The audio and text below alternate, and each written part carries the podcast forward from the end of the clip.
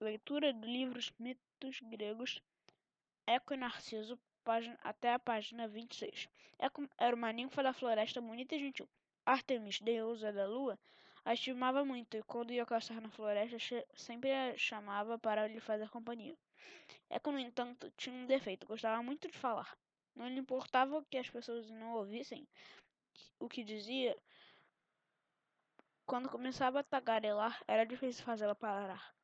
Certa vez, era rainha dos deuses, foi visitar Artemis. As duas mal conseguiam conversar, pois Deco as interrompia a todo instante. Artemis a advertiu pedindo que se calassem, mas a ninfa não lhe deu atenção. Ela falava tanto que Hera acabou perdendo a paciência. Já que gosta de falar, então fale, só que nunca mais poderá começar uma conversa. Já que gosta de ter a última palavra, você sempre terá, você terá sempre, mas nunca dirá sua, palavras suas. Eu a condeno sempre repetir palavras de outras pessoas. De fato, a partir de então, a ninfa Eco já não conseguia dizer suas palavras, próprias palavras.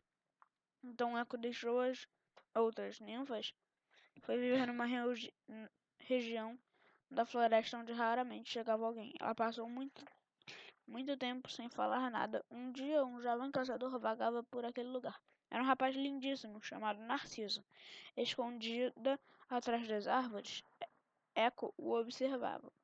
Ficou morrendo de vontade de falar com Narciso, mas seria incapaz de dizer uma só palavra antes que, ela, que ele falasse. Eco o seguiu através da floresta. Depois de um tempo, Narciso anotou e com um sorriso chamou. Olá, quem é você? Como é seu nome?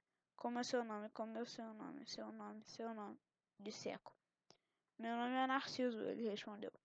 À floresta para caçar. Agora é a sua vez, diga seu nome.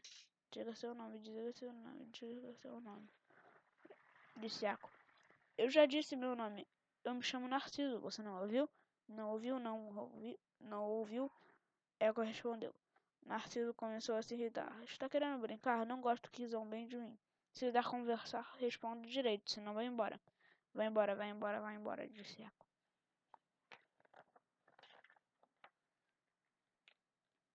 A pobre ninfa não sabia o que fazer. Como poderia explicar a Narciso que só conseguiria repetir as palavras dele? Eco saiu de trás da árvore de braços abertos. Correu ao encontro do rapaz.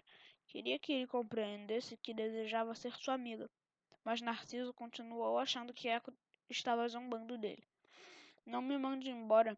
Vá embora você, ele disse. Narciso derrubou a ninfa com um empurrão, caída no chão.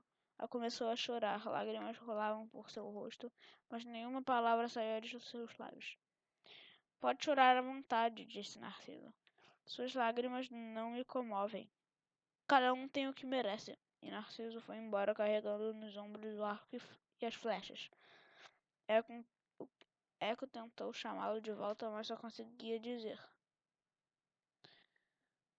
É, agora é a continuação. Tchau.